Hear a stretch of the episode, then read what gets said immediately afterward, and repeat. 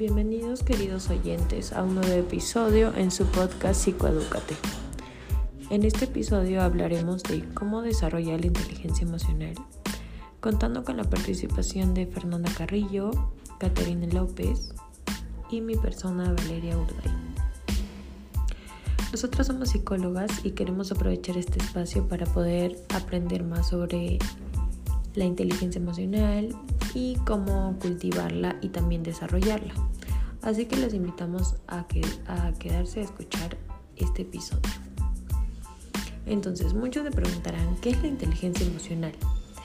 Cuando hablamos de inteligencia emocional, nos referimos a la habilidad de entender, usar y administrar nuestras propias emociones en forma de que reduzcan el estrés, eh, también nos ayuden a comunicar efectivamente, empatizar con otras personas, superar desafíos y em, sobre todo aminorar ¿no? algunos conflictos que se puedan presentar. Un nivel alto de inteligencia emocional nos permite forjar relaciones sanas y también equilibradas dentro del núcleo familiar. Eh, como también en la escuela, ¿no? en el colegio, en el trabajo, en la universidad. Eh, también es la herramienta básica para la autocrítica positiva. Eh, un recurso muy útil para aproximarnos sin juicio a nuestras propias cualidades y áreas de oportunidades en un propósito de mejora. Entonces, ¿para qué sirve? Principalmente sirve para sacar más partido de nuestra propia información emocional y la de los demás, em, porque la emoción es la expresión física de nuestra mente y nunca miente en realidad. Las emociones nos informan de cómo procesamos lo que vivimos y esto es muy útil tanto en nuestra vida personal como profesional porque permite, como por ejemplo, ser conscientes de lo que decimos y cómo lo decimos también. ¿En qué consiste la inteligencia emocional? Para Daniel Goleman, la inteligencia emocional consiste en comprender nuestras propias emociones, eh, en ser capaces de entender las emociones ajenas también de los demás y saber gestionar nuestros estados sentimentales. Goleman opina que el hecho de triunfar en la vida no depende solo del coeficiente intelectual, ¿verdad? De qué tan inteligente eres, sino señala a la inteligencia emocional como una pieza importante, una pieza clave para alcanzar el éxito personal. Pero, ¿qué factores tienen en cuenta el ahondar en la inteligencia emocional? Podemos mencionar los siguientes componentes. La autoconciencia emocional, el manejo de emociones, la automotivación, la empatía, las habilidades sociales. Son algunos componentes eh, que, podemos utilizar para poder alcanzar la inteligencia emocional. Más adelante desarrollaremos bien cada componente de qué trata y sus definiciones.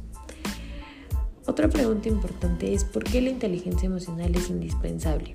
Las habilidades académicas y la experiencia profesional nos habilitan para realizar determinado trabajo. La inteligencia emocional nos da la capacidad de hacer ese trabajo de forma eficiente y alcanzando mejores niveles de rendimiento, gracias a que toma una consideración las medidas para conocer más sobre nuestra salud mental y física, así como la de otras personas. En un contexto en que el trabajo en equipo y la interacción a distancia se está volviendo la norma, ¿verdad? Las habilidades para funcionar mejor en un grupo, que es súper importante, y comunicarnos claramente, ¿no? A veces sin la ventaja de una dinámica presencial, como es lo que hemos estado viviendo en pandemia, ¿no? Eh, a veces sin las asignaturas básicas eh, y bueno, en este mundo que de, de post pandemia, ¿no? Que estamos viviendo, que es algo súper importante que debemos de tocar. Por eso es importante la inteligencia emocional y por eso es súper indispensable. ¿Ok? Ahora le doy el pase a mi compañera Katherine para que les pueda dar un poco más de información sobre la inteligencia emocional.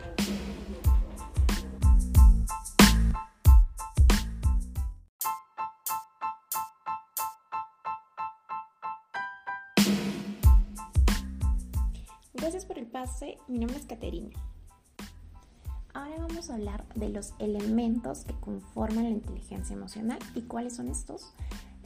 Para comenzar son cinco pilares fundamentales que la conforman. El primero es el autoconocimiento emocional o también denominado autoconciencia emocional. Este es el escalón donde parte toda la estructura de la inteligencia emocional, pues se trata de la habilidad de reconocer y comprender nuestras propias emociones y cómo éstas impactan en los demás. Es importante reconocer la manera en que nuestro estado anímico afecta nuestro comportamiento, cuáles son nuestras capacidades y cuáles son nuestros puntos débiles y así podremos comprender mejor esas emociones que experimentamos.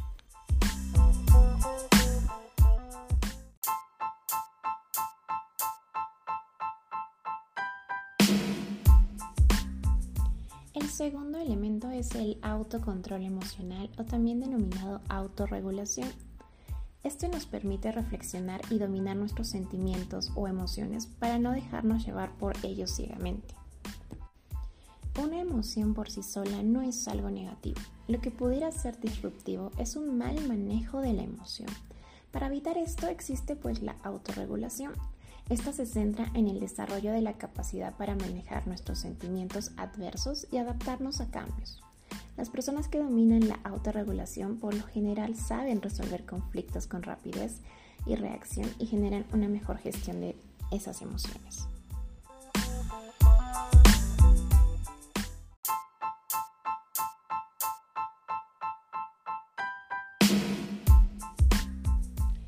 tercer elemento es la automotivación. La motivación es una pieza clave para alcanzar nuestras metas. La inteligencia emocional nos da las herramientas para automotivarnos, con un enfoque a la realización y satisfacción personal. Enfocar las emociones hacia objetivos y metas que nos permitan mantener la motivación y establecer nuestra acción o atención a estas metas pues va a hacer que podamos vencer y superar esos obstáculos. Gracias a la capacidad de motivarnos a nosotros mismos para llegar a las metas que racionalmente sabemos que nos benefician, nosotros nos vamos a esforzar por poder eh, gestionar mejor aquellos conflictos en los que requiramos de esa motivación.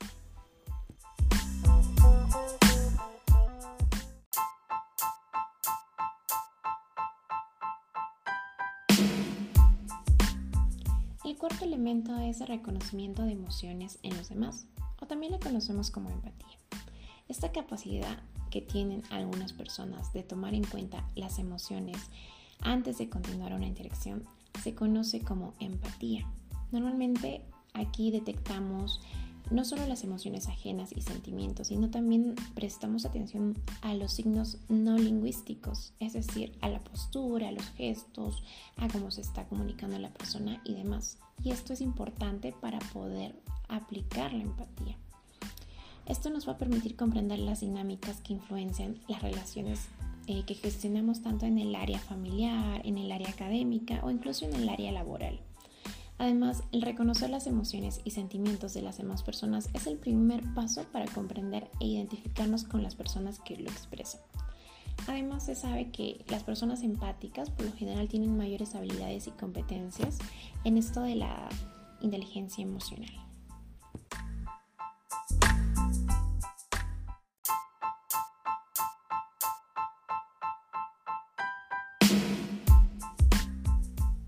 Quinto elemento y último es las relaciones interpersonales o también llamadas habilidades sociales.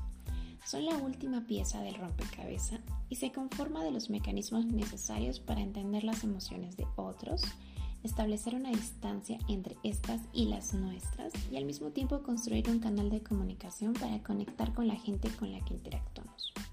En este ejercicio de estas facultades se obtienen habilidades como la escucha activa, como la comunicación asertiva, la verbal y la no verbal.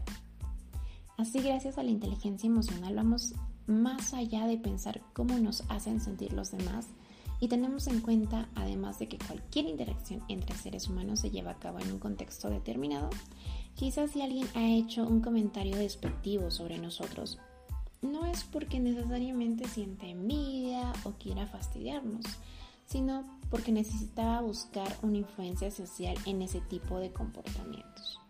Me refiero a que A veces el poder tener todos estos elementos nos ayuda a analizar mejor una situación.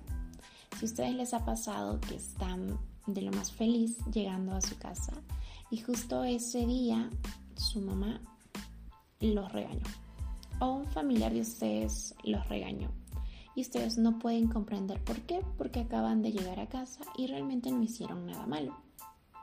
Entonces, ¿qué es lo que ha pasado? El hecho de que podamos utilizar estos cinco elementos nos va a hacer ver más allá de lo evidente.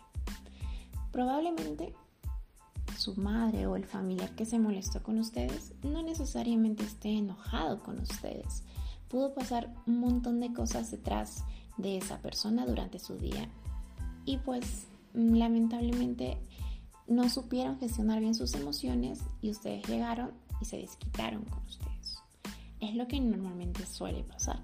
Pero el hecho de que nosotros podamos comprender y utilizar todas las herramientas que ya les he descrito ayuda a que no nos tomemos tan a pecho ese comentario tal vez ofensivo que nos hizo o ese regaño.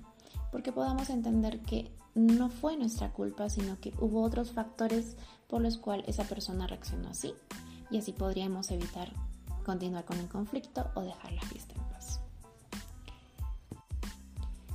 Ahora le voy a dar el pase a mi colega Fernanda para que puedan ustedes saber un poquito más de cómo podrían desarrollar esto para la inteligencia emocional.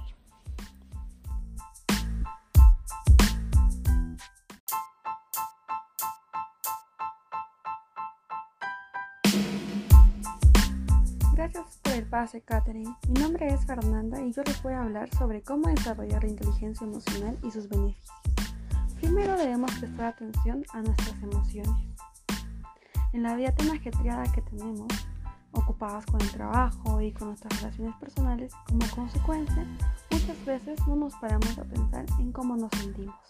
El problema con esto es que corremos el riesgo de hacernos daño a nosotros mismos y a los demás al no afrontar nuestras emociones. Nadie quiere llegar a casa y encontrarse con alguien que está de mal humor todo el rato y no sabe por qué. Comprender nuestras emociones también es muy importante en el trabajo. Un buen jefe es responsable de crear un buen ambiente en la oficina. Y el mal humor es fácilmente contagioso entre los trabajadores. Si te sientes falto de práctica, prueba el siguiente ejercicio. Pon una alarma dos o tres veces al día. Cuando suene la alarma, respira con profundidad y dedica un par de minutos a examinar cómo te sientes. Identifica qué sientes y por qué.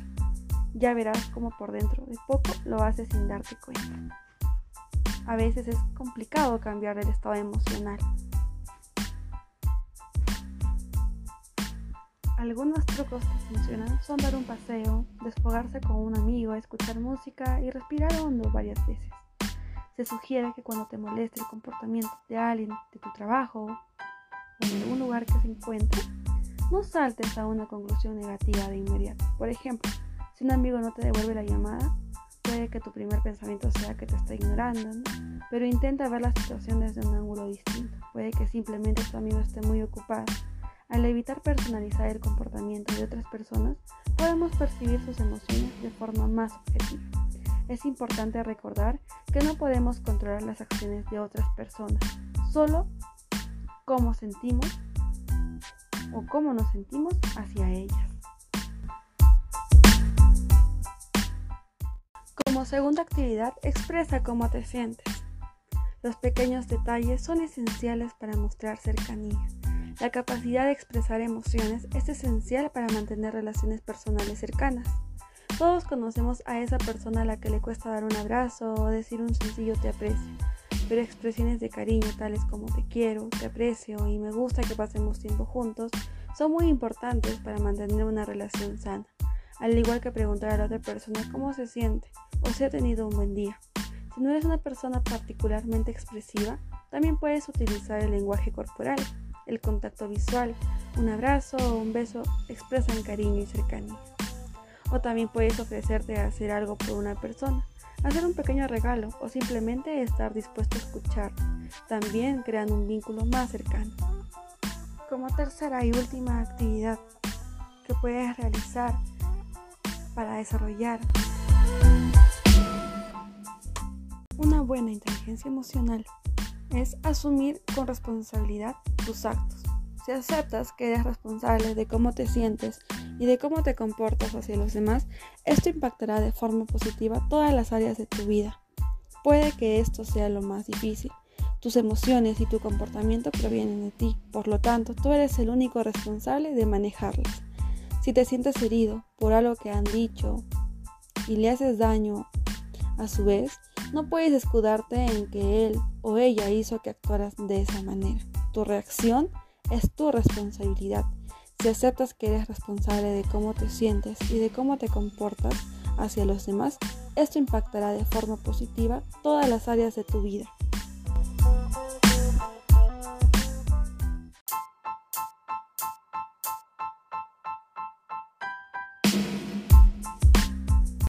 Queridos oyentes, ahora hablaremos sobre los beneficios que nos da tener una buena inteligencia emocional. Primero, mejora el autoconocimiento y la toma de decisiones. Tiene un efecto positivo sobre la autoestima y sobre la confianza en uno mismo en distintas situaciones cotidianas. También permite que las personas evalúen su sistema de valores y sus creencias. Ayuda a detectar los puntos fuertes y débiles para poder mejorar y es necesario para tomar mejores decisiones en la vida. Mejora el rendimiento laboral también, protege y evita el estrés. Mejora las relaciones interpersonales, conocer y entender tus propias emociones y la de los demás te ayuda a llevar mejor los conflictos, algo que puede ser inevitable cuando convivimos con otras personas. También nos otorga la capacidad de influencia y liderazgo, la inteligencia emocional es una competencia impredecible de los líderes. El propio autocontrol emocional del líder o el saber entender a los demás son una buena demostración de las habilidades de liderazgo. Favorece nuestro bienestar psicológico, reduce la ansiedad y ayuda a superar la depresión. Muchas personas padecen ansiedad por culpa de una evaluación negativa de la realidad o por un control incorrecto de las emociones. La inteligencia emocional puede ayudar a prevenir síntomas ansiosos. Aumenta la motivación y ayuda a alcanzar las metas. La inteligencia emocional nos protege en situaciones difíciles, porque el autoconocimiento nos permite mantener a flote, incluso cuando queremos abandonar o tirar la toalla. Bien, queridos oyentes, nos reencontramos la semana que sigue en tu podcast favorito.